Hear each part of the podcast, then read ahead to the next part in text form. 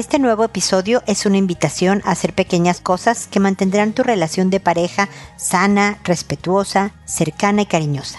Así que es un episodio importante, no te lo pierdas. Esto es Pregúntale a Mónica.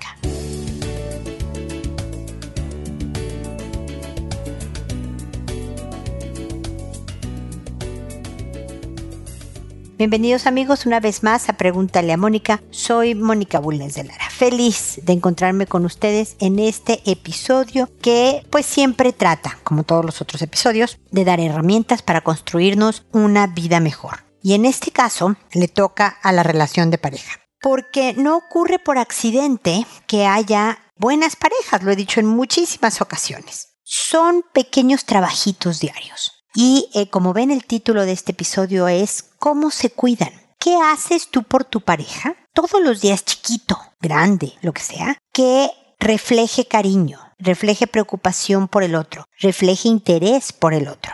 Me puedes decir, pero es que él o ella no hace nada por mí. Yo me la paso haciendo detalles, pero no. También es importante dentro de tener los detalles, hacerlos notar. Oye, te traje un vaso de agua porque creí que necesitabas apapacho acabo de ver un video en Instagram o algo así de una pareja que están comiendo. Ella se agacha para recoger algo que se le cae y él pone su mano en la esquina de la mesa para que a la hora de subirse, de enderezarse es la palabra, después de recoger lo que tenía que recoger, ella no se golpeara con la mesa. Es un detalle casi imperceptible, pequeñito, pero fíjense todo lo que refleja este hombre por su pareja. Me importas, te cuido, te quiero, solo con poner su mano en la esquina de la mesa para que su mujer, su pareja, no se golpeara. De eso se trata entonces, de estar al pendiente, de, como puse en una caricatura en, mi perfil hace varios días, ¿no? De taparle los pies en la noche porque se movió y se le destaparon. Y tú estás vigilante de que, bueno, no quiere decir que tengas, pases la noche en vela, pero que lo notaste y le tapaste los pies. Que se prepararon mutuamente algún platillo que les gusta o que hicieron un plan o aceptaste ir a un plan que a ti no te gusta tanto, pero que al otro a la otra le encanta y vamos, pero vamos conmigo de buenas, no así de, qué horror, voy a acompañarte a esto. Todo eso suma impresionantemente. Todo eso hace que tu relación se fortalezca y que haya muchísimo respeto. Entonces, a ser pequeños y grandes detalles, hacerlos notar, pero no como, mira todo lo que hago por ti, tú no haces nada, sino realmente como una expresión de amor y poco a poco podrán ir viendo los resultados de lo que hacen por su pareja. Así que bueno, esto es lo que yo quería comentar al principio de este episodio. Les quiero decir que a finales de marzo el 31 de marzo del 2022 a las 6 de la tarde, hora Chile. Voy a dar una conferencia que se llama SOS Mi hijo no me obedece, que habla de una estrategia educativa de cómo ayudarles a los niños a manejar sus emociones, a obedecer las reglas de la casa o a cumplir las reglas de la casa y cómo puedes evitar gritos de tu parte, etcétera, etcétera. Esa charla tiene un costo, son 10 mil pesos chilenos el valor, que es muy pequeño, pero muy simbólico nada más, pero quería informárselos. Y si van a mi Instagram, en el enlace en mi perfil hay un formato para inscribirse por si quieren asistir de manera virtual, esto es para personas de cualquier parte del mundo, a esta conferencia. Así que bueno, ahí, ahí estamos.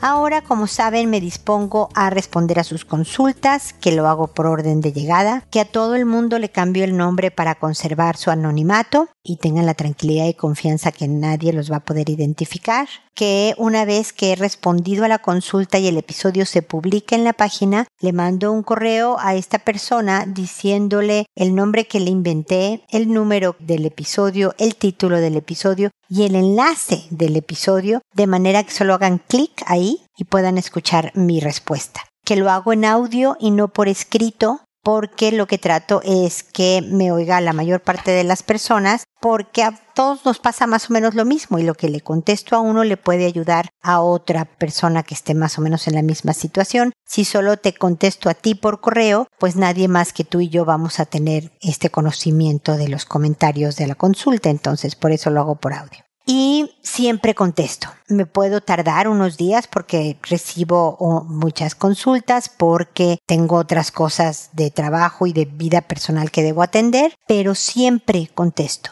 para que ya ustedes que hayan hecho cosas para resolver el tema, de todas maneras voy a llegar con comentarios que espero les sean de utilidad para mejorar el manejo de la situación que me comentan. Entonces, bueno, esa es la estructura del programa y hoy empiezo con Arturo, que me dice, hola, he tenido muchos problemas con mi pareja y se fue donde un supuesto amigo mío. Teníamos 18 días separados y hoy día me enteré que comenzaron una relación y me siento muy mal. ¿Qué me recomienda? Ay Arturo, lo siento muchísimo. Realmente lamento que pues no haya habido el esfuerzo de mejorar los problemas que tenían y que la solución que encontró tu expareja es irse con otra persona y empezar una nueva relación. Cuando empiezan una relación tan rápidamente, sueles no aprender cosas en el camino, sueles no tener el tiempo para reflexionar de tu relación anterior y poder no volver a repetir los mismos errores. Y entonces tu pareja no lo hizo. Es difícil enterarse del carácter, de la madera de la que está hecha tu pareja de esta manera, ¿no? Tú ahora ya sabes pues quién es y lo que es capaz de hacer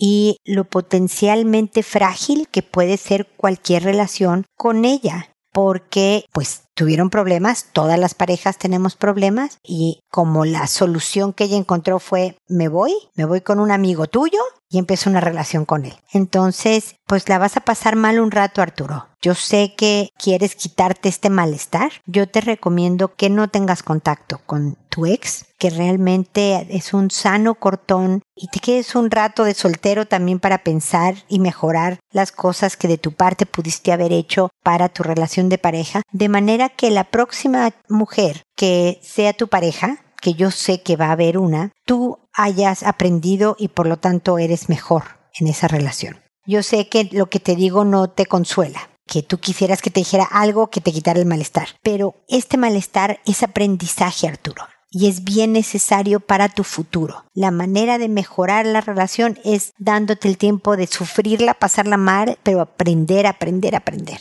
Así que lo siento mucho, Arturo. Fuerza, paciencia, que las cosas van a sentirse mejor con el tiempo. ¿Ok? Espero que sigamos en contacto. Luego Braulia me dice, estimada señora Mónica, escribo solicitando su consejo porque el comportamiento de uno de mis hijos de 12 años se ha vuelto cada vez más irascible y agresivo. Se enoja muy fácilmente y llega a un extremo de golpear cosas y usar el peor lenguaje imaginable y gritos, además de que también se descarga con su hermano gemelo y con cualquiera que nos crucemos con él en ese momento. Existen celos entre ellos por atención y cariño de nosotros los padres y un nivel de competencia alto, quizá motivado por mi esposo. Por mi parte trato de demostrarles mi amor por igual, son un par de niños maravillosos y con habilidades mentales muy altas. Nos preocupa porque mi hijo dice que cuando se enoja no puede controlarse y estalla. Además por situaciones sin importancia mayor, pero que para él son graves. Por más que hemos hablado con él y tratamos de ayudarlo a calmarse, no está funcionando y afecta mucho la dinámica familiar.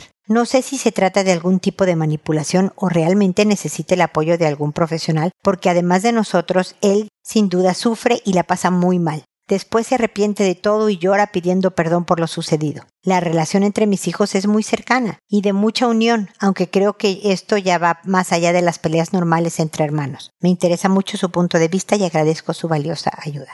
Muchísimas gracias, Braulia, por tu consulta. Mira, déjame decirte varias cosas. Tu hijo está en la pubertad, a punto de empezar la adolescencia. Los libros de texto dicen que la adolescencia empieza a los 13 años, pero pues es obviamente un número eh, muy aleatorio, puede empezar antes, puede empezar después, pero el caso es que ya tu hijo está teniendo una serie de hormonas en su cuerpo que son las que lo van a ayudar a convertirse finalmente en adulto, que va a crecer físicamente, mentalmente y ojalá también emocionalmente hacia la vida adulta. Entonces, parte de lo que le puede estar pasando es esta adolescencia caótica muy intensa por cambios hormonales que son necesarios, pero que a veces hacen trampas en nuestra vida. Pero por otro lado, Braulia, yo creo que vale la pena la ayuda terapéutica porque también durante la, adolescencia pueden eh, empezar ciertos trastornos, ciertas condiciones, se quedan para siempre, que se pueden manejar, pero si ya se hay un diagnóstico y hay un tratamiento y demás, también es más fácil para el joven y para toda la familia.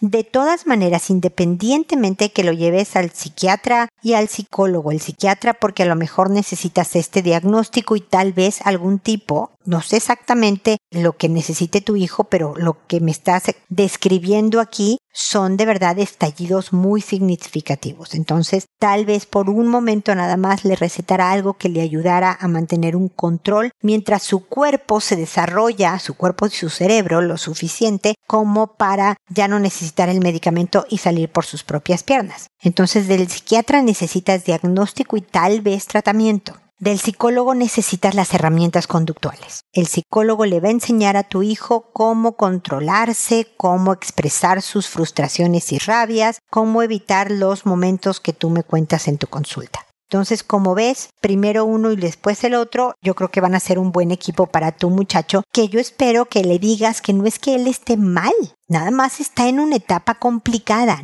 Eso no lo describe a él, pero sí hay que hacer algo al respecto, porque mira, hijo, ni tú eres feliz. Sufres mucho por estas cosas y este es el especialista. Si tú tuvieras un problema gástrico, te llevaría con el gastroenterólogo. Entonces, es normal que vayas con quien debe de atender este asunto. Y finalmente, te sugiero, Braulia, que lo lleves a algo de ejercicio, que lo inscribas a un tipo de deporte que sea de mucho impacto de correr, de pegarle a una pelota, boxeo, kickboxing. Yo, yo siempre recomiendo el kickboxing, que es este dar patadas a este saco largo que cuelgan en los gimnasios. Todo esto ayuda a quemar energía y que se canalice por ahí las frustraciones y, corajes que esté haciendo tu hijo para algo más sano y esté más tranquilo y más cansado también en casa. Entonces, un deporte que de verdad queme energía, que de verdad lo canse, va a también ayudar al manejo de sus emociones, porque además un efecto del ejercicio es que puede mantenerse, estabiliza las hormonas. Entonces se mantiene más estable, más tranquilo y demás. Esas son todas mis sugerencias, Braulia. Espero de todas maneras que sigamos en contacto.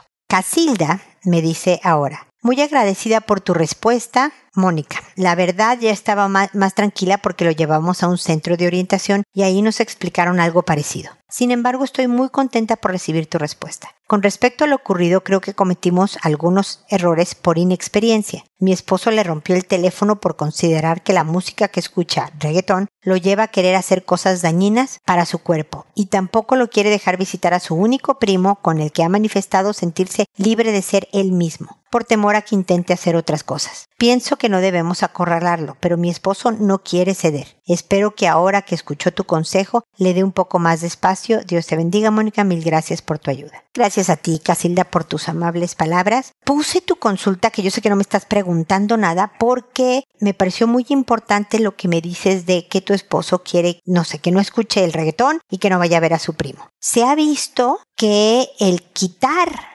lo que sientes que tu hijo no puede manejar, no le ayude nada, no aprende nada y va a haber experiencias en la vida en donde se enfrente a estos ambientes y no sepa cómo manejarlo. La educación es enseñanza, es preparar al hijo a que sin la guía de los padres, sin él solito, tome sus decisiones y pueda construirse una buena vida. Es todo ese aprendizaje.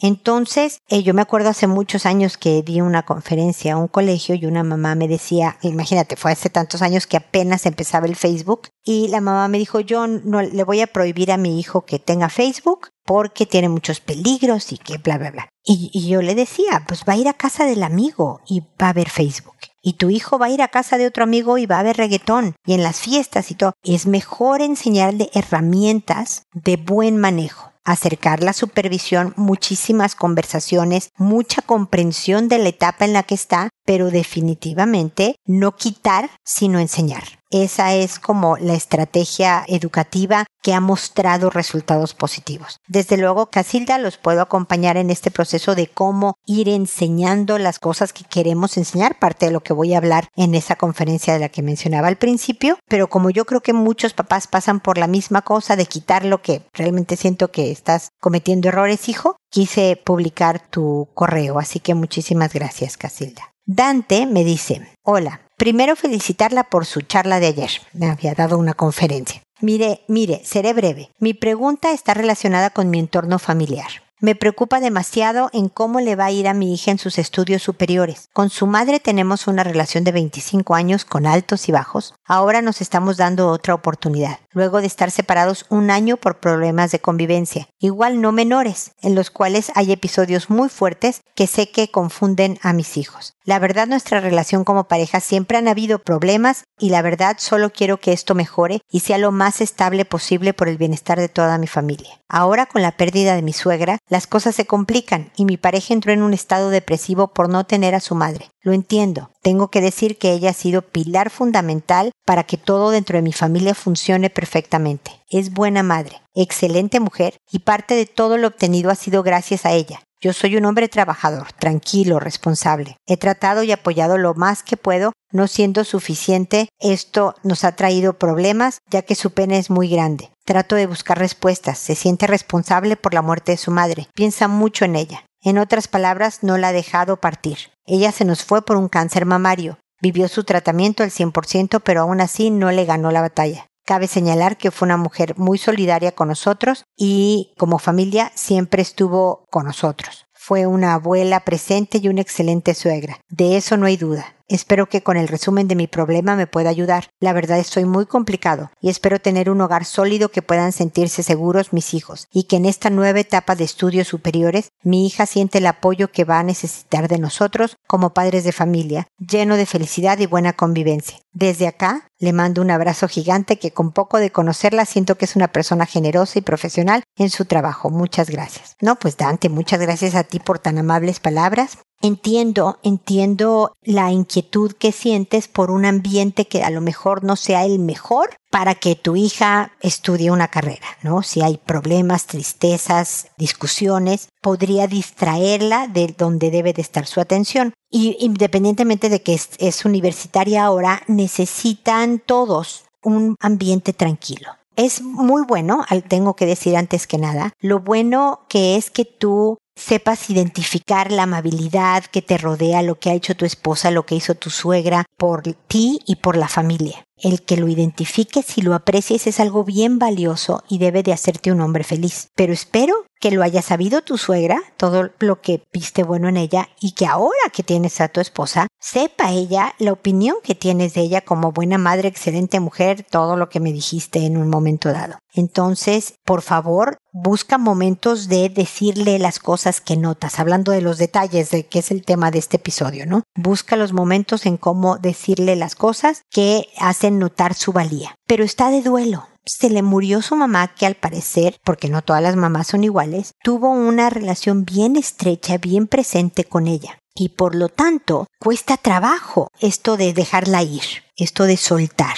Y le está pasando mal comprensión y paciencia de tu parte es lo mejor que se puede hacer. Decirle veo que estás triste, lo entiendo, mira que yo también la extraño y no fue mi mamá, ya me imagino tú. O sea, ser bien solidario, validando lo que ella está sintiendo. Y aquí estoy por si quieres que hablemos de ella o quieres un abrazo, acompañarla en el duelo y verás cómo pasa el proceso, porque eso nos pasa a todos tristemente, pasa el proceso y vas aprendiendo a vivir con la pena porque la verdad es que no se olvida. Yo perdí a mi mamá hace tres años y le extraño todos los días, pero ya no tristeo tanto, digamos, como al principio, pero sigo extrañándola, sigo estando triste porque ya no está, pero aprendes a vivir con esa pena acompañándote y vuelves a sonreír y vuelves a ser la persona que fuiste antes, pero con esa tristeza en el corazón es parte de la vida. Y lo último que quiero recomendarte en este primer contacto, espero que haya varios, Dante, es que eh, escuches mis episodios. Resulta que tengo muchísimos en donde hablo de matrimonio, de manejo de problemas, de comunicación con la pareja. Tengo 16 años haciendo esto, 16 años y medio casi. Tengo 1176 episodios, incluyendo este, así que hay muchísima información gratuita que te puede servir mucho para empezar a construir este ambiente. Entonces puedes ir a mi página www.preguntaleamónica.com. Puedes en Spotify sin ningún costo escuchar mis episodios o en cualquier otra herramienta, plataforma en donde se pueden escuchar podcasts. Se llama este tipo de programa, el que estás oyendo ahora. Los, hay, hay Google Podcast, Google Podcast Apple, no sé cómo así. Hay muchas formas de escucharme gratuitamente y que poco a poco, porque son muchos episodios, tú vayas impregnándote de todos esos principios que ayudan a construirse una buena relación y a mejorar el ambiente de la casa, no solo por el bien de tu hija universitaria, por cierto, otra vez te digo felicidades, como les dije en la charla, pero también por ti, por ella y por el resto de la familia. Espero de verdad que sigamos en contacto para que te acompañe en todo este proceso. ¿Ok? Gracias, Dante. Ahora es Aileen la que nos dice, estimada Mónica, durante estos dos años me he sentido en un altibajo de emociones, desde miedo a morir frustración, desesperación, incertidumbre económica. Gracias a Dios puedo decir que todo eso nos ha servido como familia para reinventarnos y estar bien, nuestro círculo más unido que nunca, y creo que hasta ahora me está gustando este nuevo estilo de vida, donde las personas que realmente valen la pena siempre van a estar contigo, presentes o telepáticamente de cuánto adoro y estimo a mis padres. Me obligó a, frenarme de un estilo de vida acelerado para escucharme y ser amable conmigo misma. Si quiero dormir un ratito más, duermo. Si quiero comer algo rico, lo como. Y también agradezco la buena comunicación que he logrado tener con mi pareja, pues conversamos todo o eso trato. Disculpa a lo largo del mensaje, pero el otro día la misma pregunta me hice en mi cabeza y mi gato no me entendió mucho. Saludos y siempre estoy atenta a su contenido. Elin, em, lamento que hayas pasado por dos años de muchas eh, emociones, muchas negativas, por lo que me dices, ¿no? De miedo a morir, frustración, desesperación. Pero me encanta que nos des un testimonio de cómo, sin dejar de olvidar lo pasado o lo vivido, al contrario, lo tomas y le das otro ángulo, te reinventas y lo ves desde otro punto de vista y descubres que efectivamente los hizo, o te hizo a ti que me estás escribiendo, más sabia y más fuerte. Trajo cosas buenas para la familia, trajo cosas buenas para tu relación de pareja, lo que me llena de alegría, y desde luego trajo cosas muy buenas para ti el filtro que me dices de solo rodearte de gente que te llenen de energía, que sumen en tu vida y no que te drenen energía y que resten en tu vida es fundamental también y es solo con los años que aprendemos un poco de apreciar lo rápido y lo corta que puede ser la vida y que por lo tanto es bien importante tratarnos bien y hacer de este mundo mejor. Em, yo creo que es un mecanismo también de supervivencia darle esta vuelta a los pensamientos y decir, o sea, ya, tuve mi dosis de eh, negativismo, de mala vibra, fundamentado a lo mejor, ¿eh? eres negativa o, estás eh, pesimista porque ha habido una serie de cosas que te han tenido en esa postura. Me dices incertidumbre económica. Eso, la verdad, le mueve el piso a cualquiera y es bien natural de repente ponerse pesimista por eso. Pero como que nos saturamos y dices, no, ya, tengo que hacer otra cosa porque me lo merezco, porque de verdad sé que existe otro lado de la vida y, como dicen los americanos, voy a hacer limonada con los limones que me dio la vida. Entonces, no sé bien la pregunta, no, no encuentro la pregunta en, en tu mensaje, pero me dices, y además muy simpático lo que me digas que tu gato no te entendió mucho, pero entiendo por lo que pasaste eh, eh, y entiendo el cambio. Pero me, llena de alegría y de orgullo por quién eres, Elin, porque no cualquiera, ¿eh? no cualquiera hace ese giro de perspectiva para disfrutar más de la vida y de verdad van a seguir habiendo broncas, siempre las hay. Eso es parte de lo que hace la vida, pero creo que ya traes una postura mucho más constructiva que de verdad te ayudará a seguir caminando hacia adelante. Así que gracias por tu comentario y seguimos en contacto, Eli. Filiberta me dice ahora, hola Mónica, me ha estado ocurriendo un caso con mi niño de tres años. Él estaba tocándole el pene a otro niño. Estaban escondidos debajo de las sábanas. Tenía su cabeza en las partes del otro niño, quería chuparlo. Cuando le preguntamos qué hacía, estaba nervioso. La verdad no sé cómo manejar la situación. ¿Será que lo llevo al psicólogo? Porque yo siento que no me dice la verdad porque me dice cosas diferentes. Ayúdame, oriéntame. ¿Qué debo hacer en este caso? Muchas gracias. Di con usted porque en una página que busqué la, la menciona una señora. Entonces la busqué. De antemano le agradezco y espero su respuesta. Me imagino tu inquietud, Filiberta. Me imagino que ya has tomado acciones desde que me escribiste hasta el momento en que te estoy comentando tu correo pero hay varias sugerencias que te tengo que hacer. Sin necesidad de llevar al psicólogo al pequeño, yo no sé si ya lo llevaste, ¿no? O lo estás llevando. Pero yo como psicóloga no le quiero quitar trabajo a ninguno de mis colegas, pero hay diferentes acciones que puedes tomar. Lo primero es ver que, porque mira, a los tres años tu hijo está en plena formación de su identidad sexual. Eso sucede entre los dos y los cinco años, por ahí, alrededor de, nunca son fechas exactas, ¿no? Pero por ahí. De saber, ah, soy niño, ah, soy niña, ah, me gustan los niños, ah, me gustan las niñas. Todas este tipo de cosas, este, en ese proceso está quién soy y qué es mi cuerpo y todo eso. Es muy normal que se toquen, que descubran que sienten placer cuando se tocan y que en algunos casos, especialmente niños con ansiedad, se toquen con insistencia y los papás tengan que tomar ciertas eh, acciones tranquilas, leves, para lo que es una conducta normal, mantenerla dentro del rango de la normalidad y no como una salida de ansiedad. Tocarle los genitales a otro niño puede llegar a ser dentro de lo normal. Lo que se sale de parámetros normales es lo de querer chuparlo.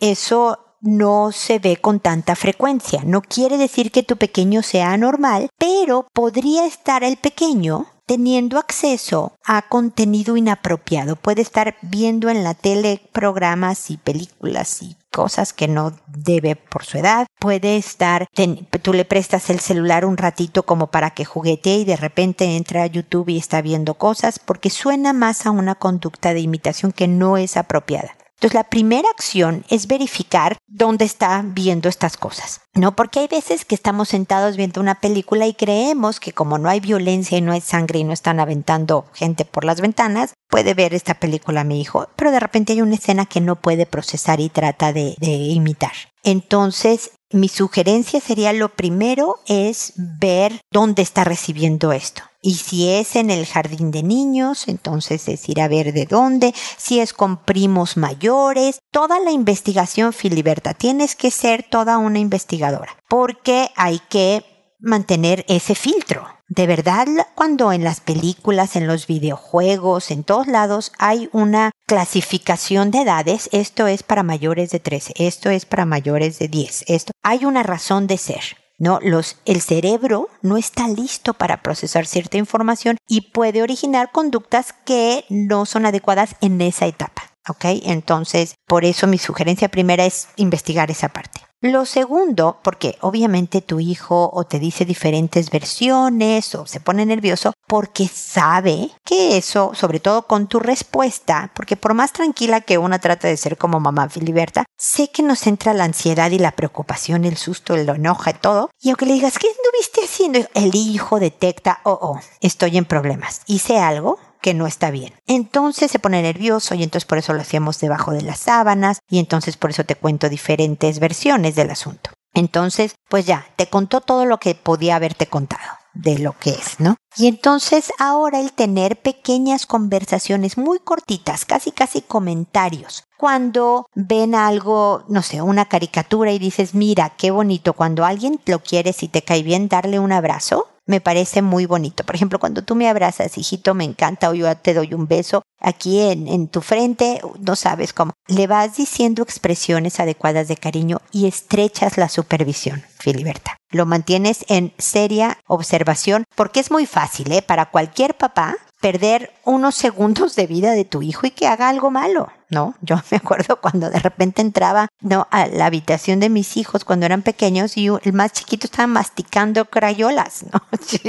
¿Qué minuto este niño pensó que esto era una buena alimentación? O sea, no puedes estar 24/7 con ellos y de repente van a pasar cosas, pero si estrechas la supervisión, si quitas el acceso a contenidos y todo eso, tu hijo puede poco a poco volver a tener las expresiones normales de su desarrollo dentro de la sexualidad. Porque como ves, la formación de sexualidad empieza desde la más temprana infancia y los debemos de acompañar de manera tranquila y conversatoriamente, con muchas pláticas, con mucha creatividad para que no parezca un sermón, pero que se le vaya internalizando ciertos parámetros de buena conducta. Tu hijo parece un niñito bien normal, nada más se salió un poquito del camino porque está imitando una conducta que es de adultos. Entonces espero que con lo que yo te he dicho puedas entrar en funciones y ayudarle a tu hijo a tener un mejor y más tranquilo desarrollo, porque cuando se salen del camino y hacen cosas que no deben, también les da mucha ansiedad,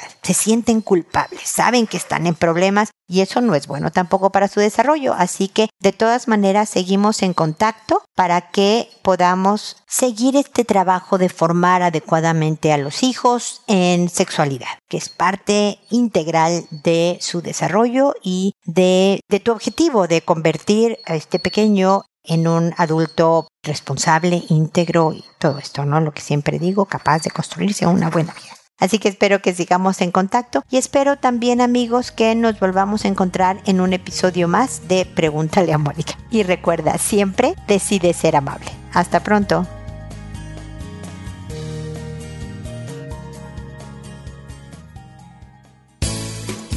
¿Problemas en tus relaciones?